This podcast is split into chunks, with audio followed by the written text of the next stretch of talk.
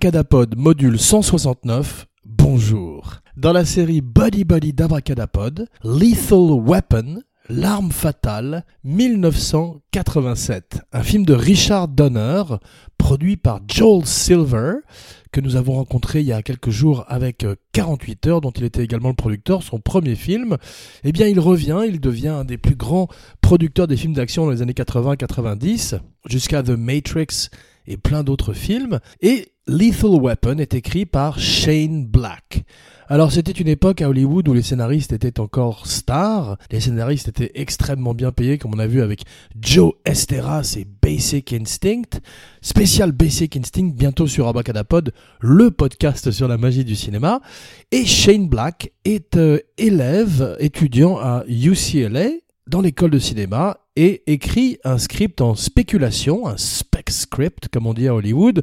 Aujourd'hui, malheureusement, de même que le scénariste vedette, le spec script a disparu, c'est une chose du passé et euh, il vaut mieux avoir un YouTube channel et un certain nombre de followers afin de pouvoir faire son film plutôt qu'un formidable scénario qui est peut-être un petit peu secondaire ces jours-ci par rapport au brand recognition ou euh, au coefficient de notoriété. L'arme fatale annonce euh, à la fin des années 80 une nouvelle race d'action hero après les Schwarzenegger, les Stallone. Voici les Bruce Willis et les Mel Gibson, des héros tout aussi euh, physiques que leurs prédécesseurs, mais plus humains aussi. Ils ont leurs failles. Bruce Willis euh, a failli jouer le rôle de Martin Riggs. Mel Gibson a failli jouer John McClane. Il a refusé de faire Die Hard. Et c'est pour ça que Bruce Willis a été pris et aurait pendant très longtemps une carrière d'action hero.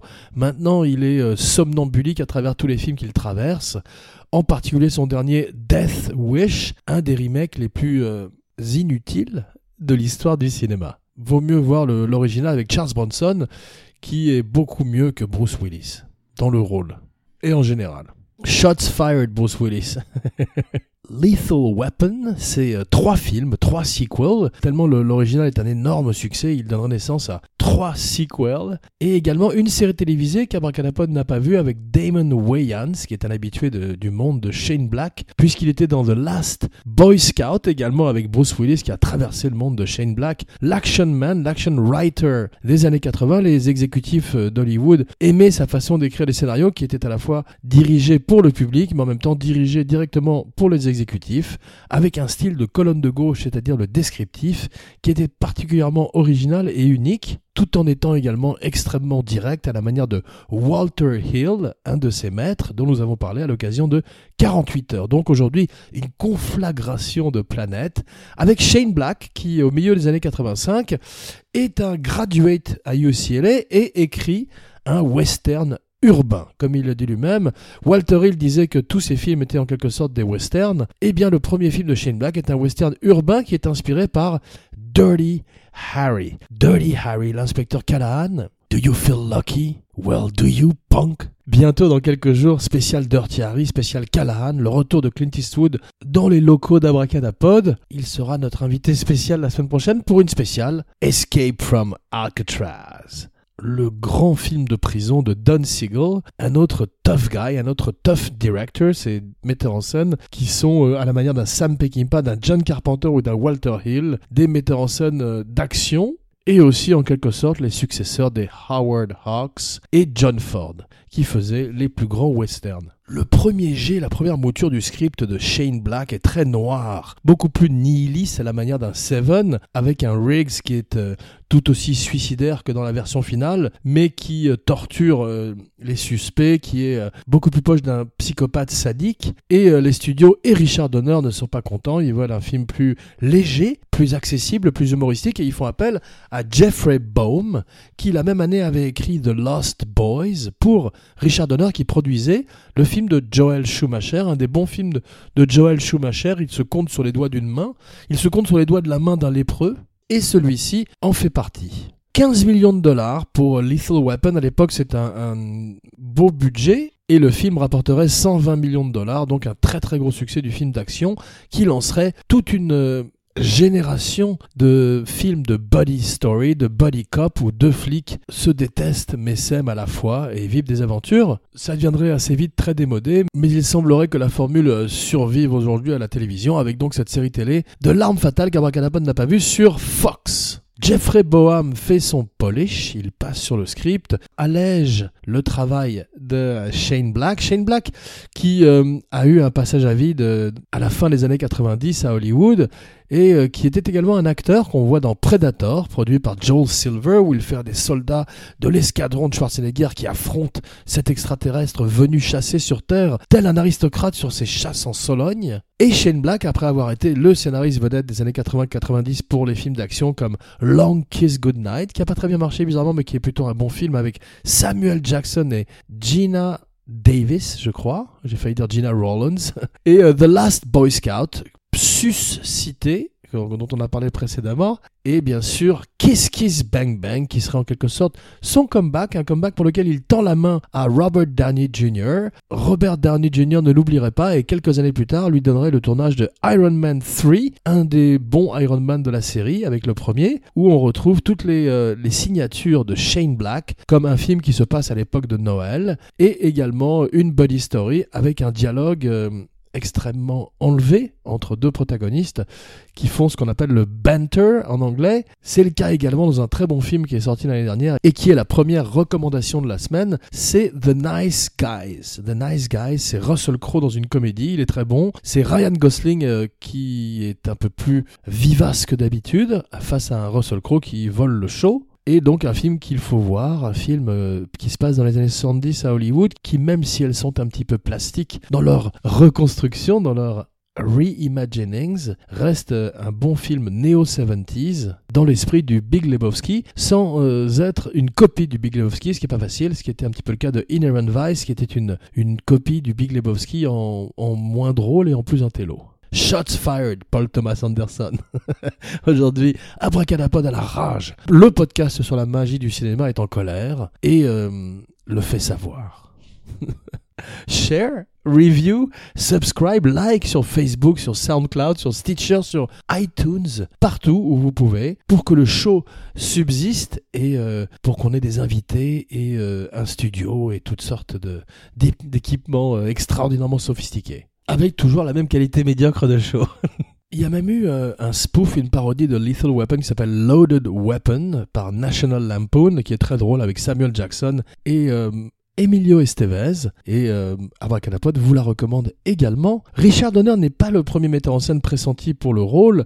Avant lui, on pense curieusement à Léonard Nimoy, Monsieur Spock. Et oui, curieusement, dans les années 80-90, Monsieur Spock, qui est une vedette parce qu'il est Monsieur Spock, est une icône, et euh, le Vulcain le plus connu du monde, fait des films. Alors il est très bon photographe dans la vie, et il fait euh, Trois hommes et un couffin, le remake de Trois hommes et un couffin qui s'appelle Trois hommes et un bébé en anglais, qui est aussi dégoûtant que l'original, mais qui marche aussi bien. Et tout d'un coup, il est un peu hot à Hollywood. Alors, il refuse de faire le film car il, est un petit peu intimidé par les scènes d'action. Il se sent plus euh, comme un metteur en scène de, caractère, de personnage, de dialogue et refuse donc de faire le film. Tant mieux. Richard Donner est un bon metteur en scène. Il a fait Superman. Il a surtout fait La Malédiction, le film de Richard Donner que Abracadapod préfère. Et avec Lethal Weapon, il est prêt à avoir son gros blockbuster, le blockbuster dont il serait plus en contrôle que Superman et qui lui permet de bâtir avec sa femme Lauren Schuller Donner un empire. Lauren Schuller Donner, grande productrice à Hollywood qui produit les X-Men jusqu'à Logan et Deadpool.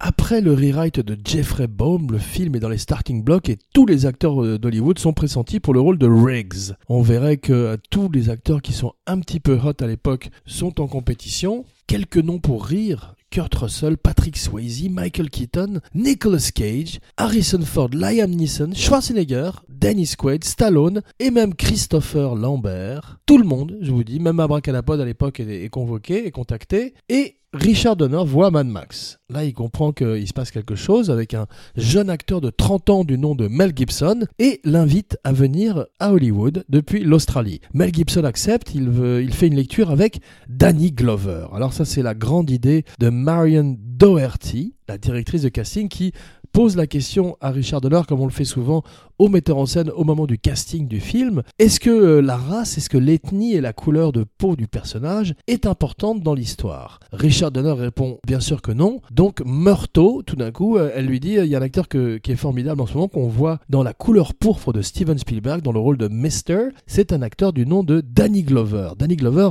a 40 ans. Le personnage de Murto est censé en avoir 50. Mel Gibson, lui, a 30 ans et son personnage Riggs est censé en avoir 38. Mais les deux acteurs se vieilliront en tous les joueront plus vieux le rôle, ça n'a d'ailleurs aucune importance, et ils font tous les deux une lecture euh, extraordinaire face à Richard Donner et Marion Doherty à Hollywood. On a fait venir également Danny Glover de Chicago où il faisait une pièce de théâtre, et il y a une véritable alchimie, une électricité entre les deux hommes qui se mettent à improviser, à trouver, comme le dit Donner lui-même, de l'humour là où il n'y en avait pas, du pathos là où il n'y en avait pas non plus, et à faire chanter le script de façon spectaculaire. Donc sur le moment, ils sont engagés. Une période de préparation intense s'engage, aussi bien physique pour les deux hommes, on voit que Mel Gibson fait énormément de sport de combat pour son combat final, mais également une préparation où ils suivent des membres de la police euh, dans leur raid et dans leur routine quotidienne afin de s'imprégner complètement de l'univers de la LAPD. D'ailleurs, des Los Angeles Police Department, des officiers de la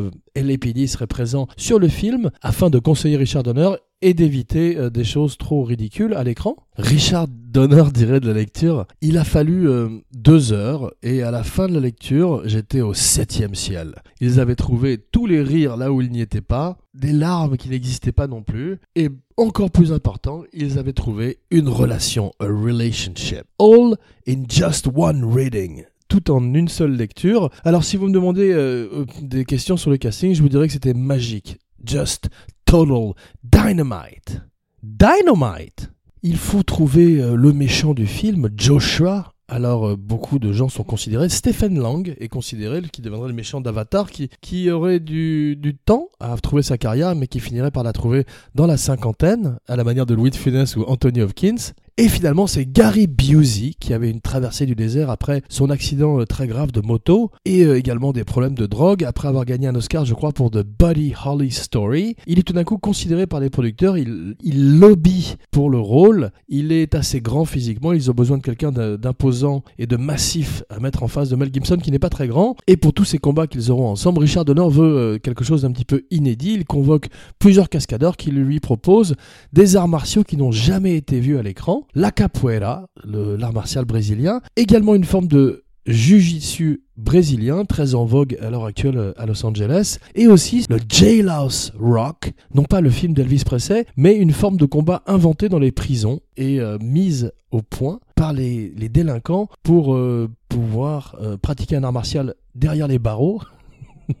Ils attrapaient deux des barreaux et en faisaient un nunchaku. Non, non en fait, c'est un art martial pénitencier et ils incorporent ces trois techniques pour la façon de se battre de, Riggs, qui est un, une arme fatale, un ancien du Vietnam à la manière de Joshua. Michael Kamen fait la musique avec Eric Clapton à la guitare et David Sanborn au saxophone. Abracadapod n'aime pas énormément cette espèce de saxophone euh, dégoulinant, un petit peu déliquescent qu'on trouve beaucoup dans les films noirs, dans les polars des années 80 et 90. Et euh, là, c'est le thème de Morto, le thème de Danny Glover et cette espèce de, de saxophone qu'Abracadapod déteste est joué donc par David Sanborn. Le film influencerait toutes sortes d'autres films comme Tango and Cash, un film très ridicule avec Kurt Russell et Sylvester Stallone, qui étaient donc tous les deux pressentis pour le rôle de Riggs. Également Bad Boys, Michael Bay qui fait son Buddy Cop movie avec Will Smith et Martin Lawrence. Et également Rush Hour de Brett Ratner, des films qui sont plutôt pas mal, en particulier les deux premiers, grâce à la chimie, à l'alchimie entre Jackie Chan et Chris Tucker, qui a un petit peu disparu, qui aurait pu avoir une bien meilleure carrière, mais qui apparemment n'a fait que des Rush Hour. Il était bien aussi dans Jackie Brown et Silver Lining Playbooks, mais toujours dans des tout petits rôles. Le film est dédiché. Dédiché. Le film est dédié à Dar Robinson, un très beau nom, un très grand cascadeur, un cascadeur légendaire qui meurt quelques semaines après la fin du tournage dans un accident de moto. Et euh, une trivia qu'Abracadapod a bien aimé, c'est que le père d'Anthony Kiedis un grand chanteur, le chanteur des Red Hot Chili Peppers, groupe mythique de Los Angeles. Blackie Dammit, le père d'Anthony, est un ancien dealer de drogue, un personnage excentrique, qui joue dans le film un dealer de drogue, celui avec qui Mel Gibson se bat au moment où il prend de la cocaïne euh, avec la scène du sapin de Noël. Danny Glover retrouverait Gary Busey pour Predator 2. Shane Black s'apprête à faire The Predator. La boucle est bouclée, effectivement, on l'a chargé de réanimer la franchise après que Robert Rodriguez se soit planté avec Predators, le film avec Adrian Brody. Aujourd'hui, c'est Shane Black qui est chargé de ramener euh, le chasseur sur Terre. Fera-t-il revenir également Schwarzenegger? Get to the chopper Nous le saurons euh, dans quelques semaines, quelques mois. Ça n'est pas le film préféré d'Abracadapod, l'original. Euh, Abracadapod préfère les Terminators, les deux premiers Terminators. Il y a une meilleure version euh, du film de Predator qui s'appelle Warning, Terreur extraterrestre, qui bien qu'elle souffre d'effets spéciaux très rudimentaires, est un film euh, difficile à trouver des années 70 où un alien, à la manière du Predator, vient sur Terre pour chasser Jack Palance et Martin Landau et toutes sortes d'adolescents dans la forêt américaine et il jette des frisbees gluants et vivants sur les visages des gens. Donc le film était à la frontière entre l'horreur et la science-fiction à la manière de Alien, mais euh, presque dix ans avant. Peut-être un film de Douglas Mackenzie, mais je dois me tromper sur le nom du metteur en scène. Ridley Scott a failli faire Lethal Weapon, euh, mais à cause du bid de Blade Runner, il n'a pas été considéré. Et surtout, Mel Gibson a refusé la mouche de Cronenberg, qui d'ailleurs a pris la mouche à la suite. On imagine euh, la mouche avec Mel Gibson, ça aurait été très intéressant, bien que Jeff Goldblum soit formidable dans le rôle et euh, que ce soit le meilleur rôle de sa carrière de loin. C'est le deuxième film R de Richard Donner après The Omen, ce qui lui permet d'avoir euh, de la violence et de la profanité dans son dialogue et de faire un film plus adulte, un film plus proche de 48 heures ou de Dirty Harry, aussi bien dans la violence verbale que physique. Pas de Joe Pesci dans celui-là, c'est tant mieux.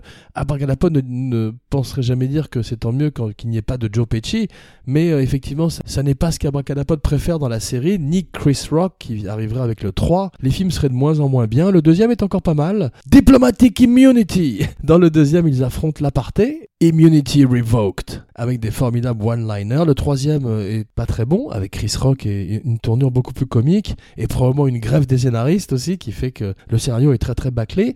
Le quatrième est un petit peu plus intéressant puisqu'il incorpore Jet Li et euh, un véritable artiste martial face à Martin Riggs à qui il donne beaucoup beaucoup de problèmes et un des rares second rôles de Jet Li où il est tellement charismatique qu'il vole la vedette à tout le monde dans le film, Mel Gibson compris, et euh, de formidables cascades sur le freeway à Los Angeles, pré-CGI ou en tous les cas sans beaucoup d'utilisation de CGI et beaucoup plus en pratique en mécanique, comme pour Terminator 3, un film très décrié, mais qui a également d'extraordinaires cascades de voitures et de camions. Abracadapod préfère les cascades de camions aux cascades de voitures. Les films de cascades de voitures n'étant pas le genre préféré d'Abracadapod comme nous le savons déjà, en particulier la série des Fast and Furious, la non-recommandation de la semaine. De Niro et Pacino sont pressentis tous les deux pour le rôle de Riggs. Donc véritablement, ils ont jeté un grand filet sur Hollywood et finalement, ils sont tombés sur un Australien, Mel Gibson. Je crois, il est américain d'ailleurs, mais il a vécu en Australie une grande partie de sa vie, en particulier dans la première partie de sa vie, et il est devenu une énorme star à Hollywood. Il s'est barré en couille sur le Pacific Coast Highway il y a quelques années, euh, avec des propos antisémites, des propos euh, misogynes à une jeune policière américaine qui a des histoires à raconter jusqu'à la fin de sa vie. Il semblerait qu'Hollywood lui a pardonné un petit peu ces jours-ci. Il, est revenu avec euh, une comédie très inoffensive qui est euh, Daddy's Home 2,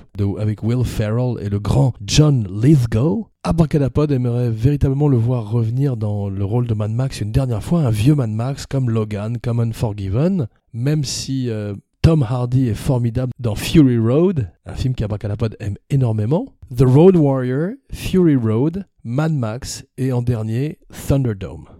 Voilà le classement.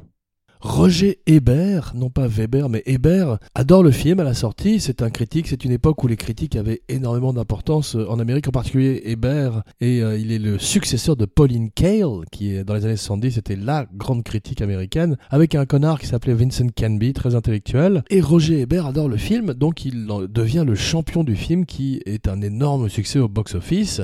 Franco Zeffirelli. Voit le film et euh, dans la scène où Mel Gibson contemple le suicide avec un revolver dans la bouche, il a trouvé son Hamlet dernière recommandation de la semaine, le Hamlet de Zeffirelli avec Mel Gibson, où il est absolument extraordinaire. Christopher Reeve, qui avait fait Superman avec Richard Donner, refuse également le film. Et Michael Bean, qui euh, a fait Le Terminator, refuse également parce qu'il est en train de faire Aliens avec James Cameron. Die Hard with a Vengeance, un des meilleurs Die Hard, avait été écrit comme une sequel de Lethal Weapon, et euh, la plupart des Die Hard ont été écrits comme des films, comme d'autres films, et transformés en Die Hard par les scénaristes. Tous les Die d'ailleurs, sauf le premier, qui à l'origine devait être joué par Frank Sinatra. C'était une autre époque où les héros avaient 65 euh, ans. Rendez-vous dans quelques jours pour euh, une spéciale Escape from Alcatraz, Don Siegel, Alcatraz, le pénitencier, l'eau glacée, les requins, ou peut-être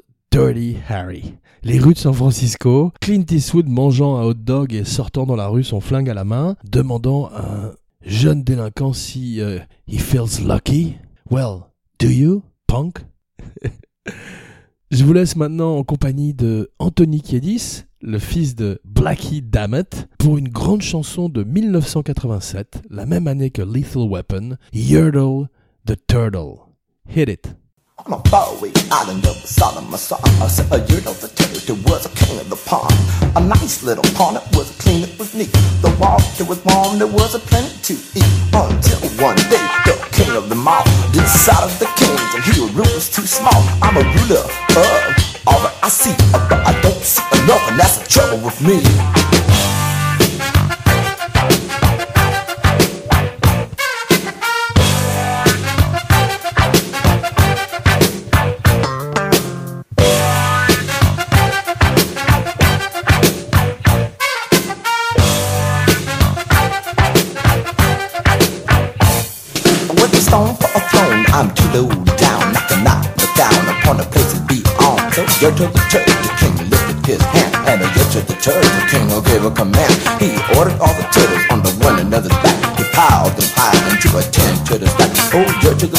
The things I now do. I'm a king of a cloud, I'm a king of a mule.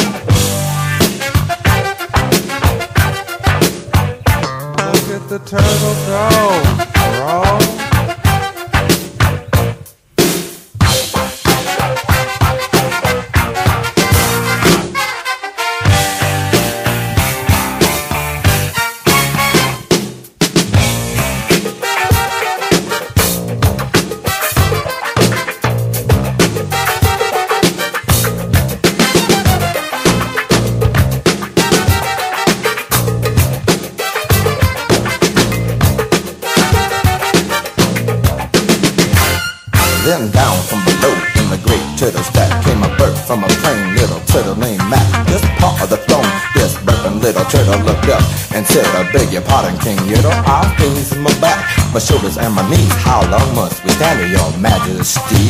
Silence, the king of the turtles bark back to the bad purple little, a turtle named Mac. I'm a judge of the turtle, oh marvelous me, for I am ruler of all that I see.